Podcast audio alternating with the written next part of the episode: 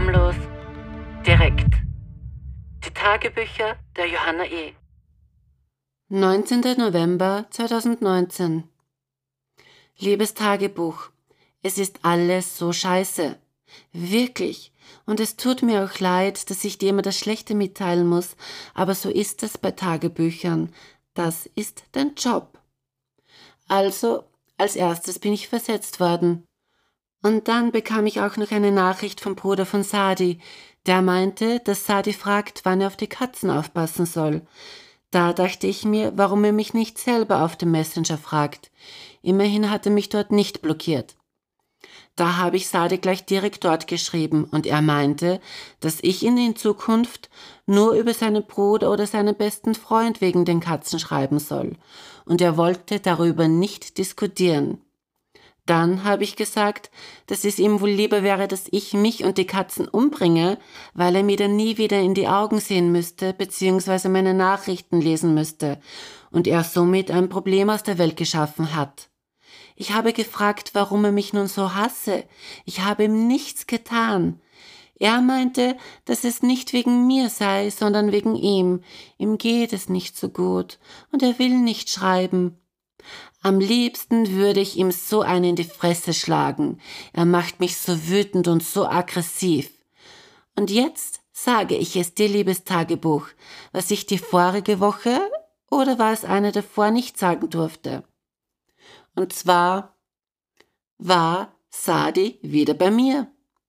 An dem Tag, an dem Ami bei mir übernachtete. Oh mein Gott, habe ich dir überhaupt davon berichtet? Ich komme wirklich durcheinander. Aber ich glaube, ich habe dir davon berichtet, das war am 6. November. Und genau an dem Tag schrieb mir Sadi ein SMS, ob ich zu Hause sei. Und kurze Zeit darauf war er bei mir und wir lagen schon im Bett. Und alles war gut, aber danach fühlte er sich schlecht.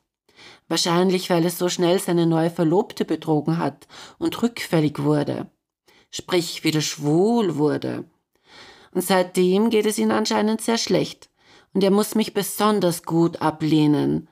Und obwohl ich oft so wütend auf ihn bin, vermisse ich ihn zur gleichen Zeit. Doch nun reicht es mir. Und ich hasse mich selbst so sehr dafür, dass ich durch die Katzen so abhängig von anderen bin. Wenn ich sie nicht hätte, könnte ich einfach in sein Gesicht spucken, ihn so richtig meine Meinung reinsagen. Aber ich brauche ihn einfach. Ich bin, wie eine alleinerziehende Mutter, die vom Kindsvater in Stich gelassen wurde. Wie oft kommt so etwas vor? Sehr oft, glaube ich. Die Männer entziehen sich so oft der Verantwortung und die Frau muss dann alles alleine managen. Wenn ich zumindest Familie in meiner Nähe hätte, dann wäre das einfacher. Denn in diesem Punkt könnte ich meine Mutter sicher vertrauen und mich auf sie verlassen. Das wäre dann viel einfacher für mich doch die sind drei Stunden mit dem Zug entfernt und ich habe nicht einmal ein Auto. Es ist wirklich ein Dilemma und bereitet mir enorm viel Stress. Ich möchte alle feigen Männer, die sich der Verantwortung entziehen, eine Ohrfeige geben. Nur gut, dass ich mit Sadis besten Freund geschlafen habe. Ups, habe ich dir denn das schon erzählt? Ich glaube, da habe ich mich einfach zu sehr geschämt denn das war wirklich arg, dass wir das gemacht haben. Gleich in der Woche, in der wir uns getrennt haben. Da kam sein bester Freund und tröstete mich, indem er mit mir schlief. Wir wussten beide, dass wir wirklich etwas so Falsches tun, und es hat sich auch so falsch angefühlt, obwohl es rein sexuell sehr gut war. Aber ich war einfach schockiert schockiert von mir selbst. Aber jetzt denke ich mir gut, dass ich es diesem Arschloch gezeigt habe, nachdem er mich wie Dreck behandelt, nur weil es ihm so schlecht geht. Dann soll er mal nachdenken, ob er das Richtige tut, wenn es ihm so schlecht geht. Dann soll er sich doch von seiner Familie und seinen Vorstellungen emanzipieren, dieses Arschloch. Nun werde ich wieder über seinen Bruder oder eben seinen besten Freund mit ihm wegen den Katzen kommunizieren müssen. Es bleibt mir nichts anderes übrig, als mich selbst auf diese Art und Weise zu demütigen, so wie es so viele alleinerziehende Frauen tun müssen. eben weil wir auf Hilfe angewiesen sind. Überhaupt begegne ich in den letzten Tagen nur Männern, die wie Arschlöcher sind. Mahmoud, mein Ex-Verlobter aus Ägypten, meinte, er sei drum und drauf, eine neue Beziehung einzugehen. Mit einer Deutschen, die jetzt Muslimin ist und den Namen Anja hat. Ich suchte natürlich gleich und fand nur eine Anja bei seinen Freunden auf Instagram und Facebook. Und diese Anja passte zu seiner Beschreibung. Fünf Jahre älter als er und sie sah wie eine verzweifelte Frau aus, die nie einen gescheiten Mann gefunden hat, weil sie etwas verrückt ist. Und dann tat Mahmoud alles, um mich eifersüchtig zu machen meinte, er könne sich ihr nicht öffnen, da ich seine erste Liebe wäre und nie wieder etwas so sein wird wie bei mir und solchen Scheiß. Alles nur eine Lüge. Er schickte mir auch ein Foto von dieser Anja, welche aber natürlich eine andere Frau war als die, die ich sah. Eine ganz hübsche, um mich eifersüchtig zu machen. Und Mahmoud meinte, sie wolle unbedingt, dass sie in Germany zusammenleben. Und ich, na dann mach es doch. Benütze sie, um zu sehen, ob es dir hier gefällt. Und dann meinte er wieder, dass er das nicht tun könne, weil er in Ägypten leben möchte, und widersprach sich die ganze Zeit selbst und glaubte wirklich, dass ich wieder auf seine Lügen reinfallen würde, wie einst. Ich sagte dann, dass er eine ägyptische Frau suchen muss, denn ich könnte nie in Kairo leben. Aber er meinte, er könne nicht mit Frauen von dort. Und, und, und, und. Ich meinte dann nur, dass ich so froh bin, dass wir eine Freundschaft haben, denn diese würde für ewig halten, wie unsere Liebe. Dann Samir. Er benahm sich bis jetzt immer gut, außer dass er bei unserem vorigen Date, wo wir zum ersten Mal was hatten, da frage ich mich gerade, ob ich dir das erzählt habe. Ich bin jetzt wirklich durcheinander mit den ganzen Männern. Ähm, naja, egal, wir hatten zum ersten Mal was. So vor zwei Wochen. Und davor und danach hat er immer viel Geduld bewiesen und gezeigt, dass er anders als die anderen sei. Nur meinte er, dass ich Haare am Arsch habe, und das wäre komisch gewesen, als er mich geleckt habe. Ich glaube, das habe ich dir erzählt. Tatsächlich habe ich aber nur oben bei der Arschritze ein paar Haare, wo ich mit den Rasieren nicht hinkomme aber da war er bei mir unten durch. Sowie auch dieses Überbleibsel von Geromeo aus Graz, welchen ich mir gestern einladen wollte. Der disqualifizierte sich dann schlussendlich auch, weil er meinte, ich soll mir meine Schamhaare gut rasieren, weil er das so liebt. Wohlgemerkt habe ich ihn noch nie in meinem Leben gesehen und begegne schon allein aus einer Unsicherheit Männern anfangs immer frisch rasiert. Aber nun zurück zu Samir. Der hatte mir vor ein paar Tagen am Telefon erzählt, dass er mit einer kolumbianischen Transe vom Puff etwas hatte. Und heute meinte er, dass es nur ein Scherz gewesen sei. Und ich war so böse auf ihn, mich einfach anzulügen. Der hat sich auch disqualifiziert. So wie auch das Date heute. Auch ein Überbleibsel von Geromeo. Der hat sich disqualifiziert, weil er mich einfach versetzt hat. Und sich erst eineinhalb Stunden später gemeldet hat. Er ist gerade in einer Depression und es geht ihm sehr schlecht. Doch bin ich mir sicher, wenn er über seinen Schatten und somit seine Vergangenheit hüpfen würde, würde es ihm sehr gut tun, mit mir zu reden. Immerhin kann ich gut zuhören und bin Mentaltrainerin und habe all diese Gemütszustände schon selber hunderte Male durchgemacht. Ich meine, wie oft wollte ich mich schon umbringen? Gerade heute habe ich das Sadi geschrieben, dass es wohl besser wäre, wenn es mich nicht geben würde, und ob er dann glücklicher wäre. Nun hätte mich dieser Typ aber sehr interessiert, weil er ein Tonstudio hat und Musik macht und ich gerne mit ihm kreativ gewesen wäre. Zudem wirkte er wirklich nett und ich sehe es meinerseits als Schicksal, dass er mich auf Geromi entdeckt hat. Dann traf ich ja am Samstag auch noch Mobin, den Freund vom Flughafen in Teheran. Das war nett. Aber ich kann ihn nicht einordnen, ob er nun wegen der Höflichkeit gewisse Dinge tut oder ob er mich wirklich mag.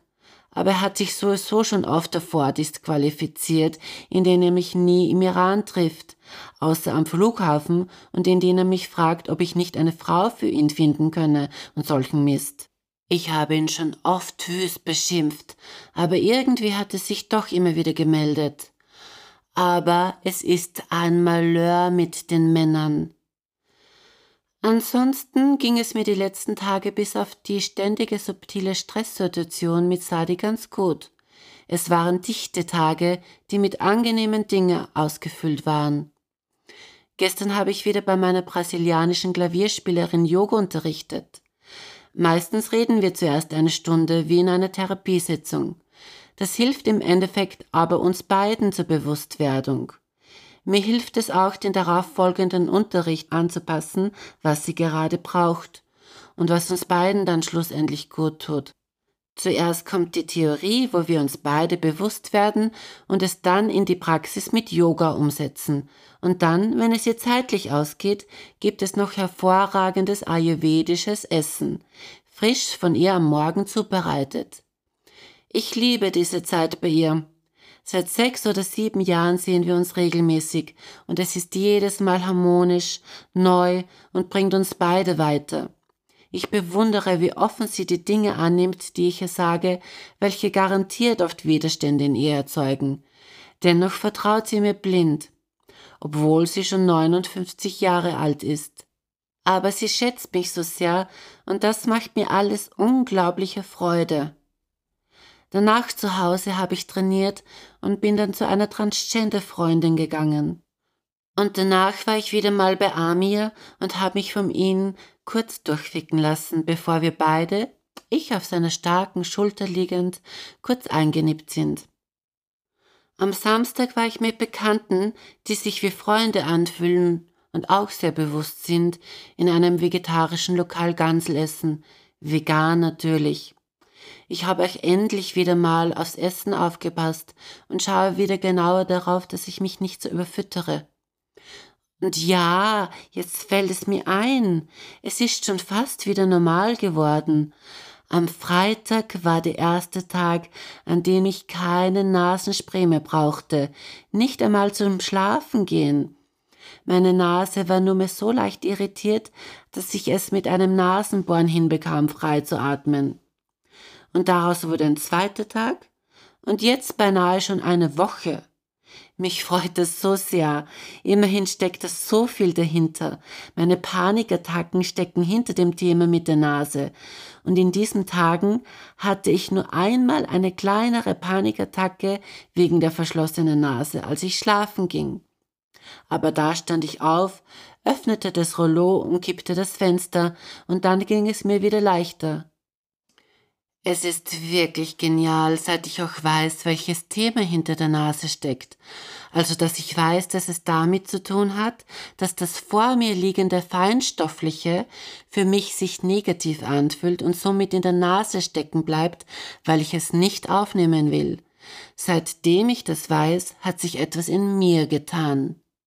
Ich sage mir oft Affirmationen wie meine Zukunft riecht gut Menschen riechen gut. Alles, was vor mir liegt, tut mir gut. Alles, was vor mir liegt, riecht gut. Ich fühle mich sicher. Sich sicher zu fühlen ist auch so ein Thema mit dem Übergewicht. Das werde ich dann auch bald einmal angehen. Und was noch Wichtiges in den letzten Tagen passiert ist, war der Freitagabend. Ich war mit einer Doktorin der Philosophie Vortragende bei dem Thema 70 Jahre nach Simone de Beauvoir. Was bedeutet es, eine Frau zu sein?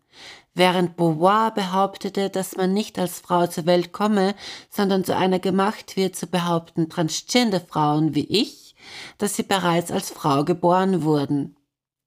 Ich habe mich den ganzen Tag auf diesen Abend vorbereitet und mit Elisabeth als die jüngere Feministin und meiner Cousine als die ältere geredet.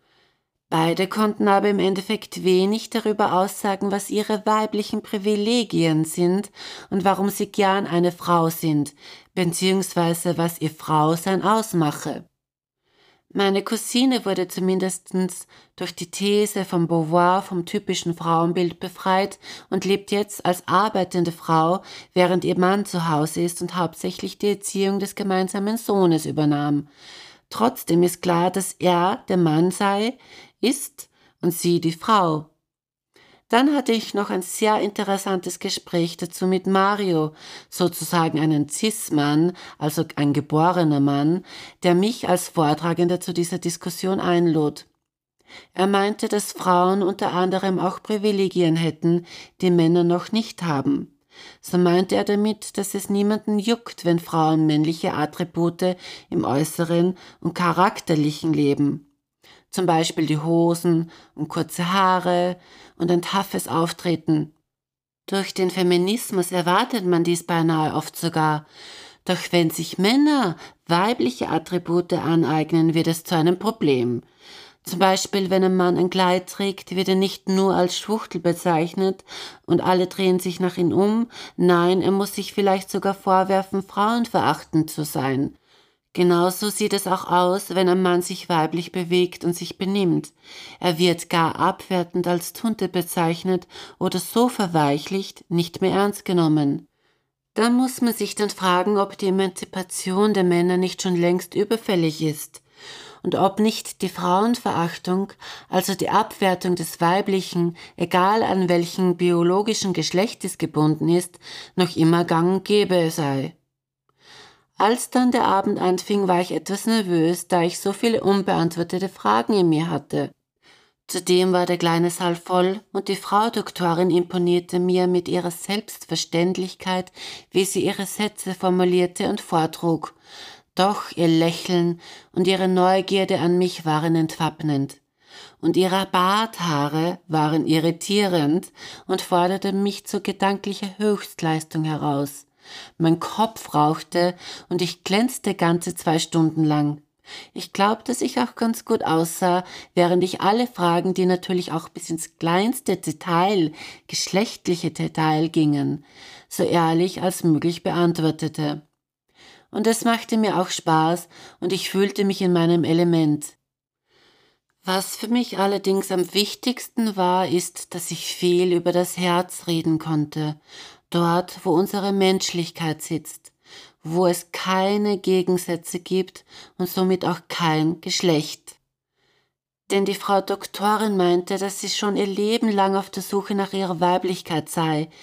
Da merkte ich an, dass die Identifikation sehr gefährlich sei. Sei es die Identifikation mit einer Religion, einer Nation oder einer Tradition, mit Dingen oder eben einem Geschlecht denn da würde sie und niemand jemals eine Antwort darauf finden, wer man wirklich ist.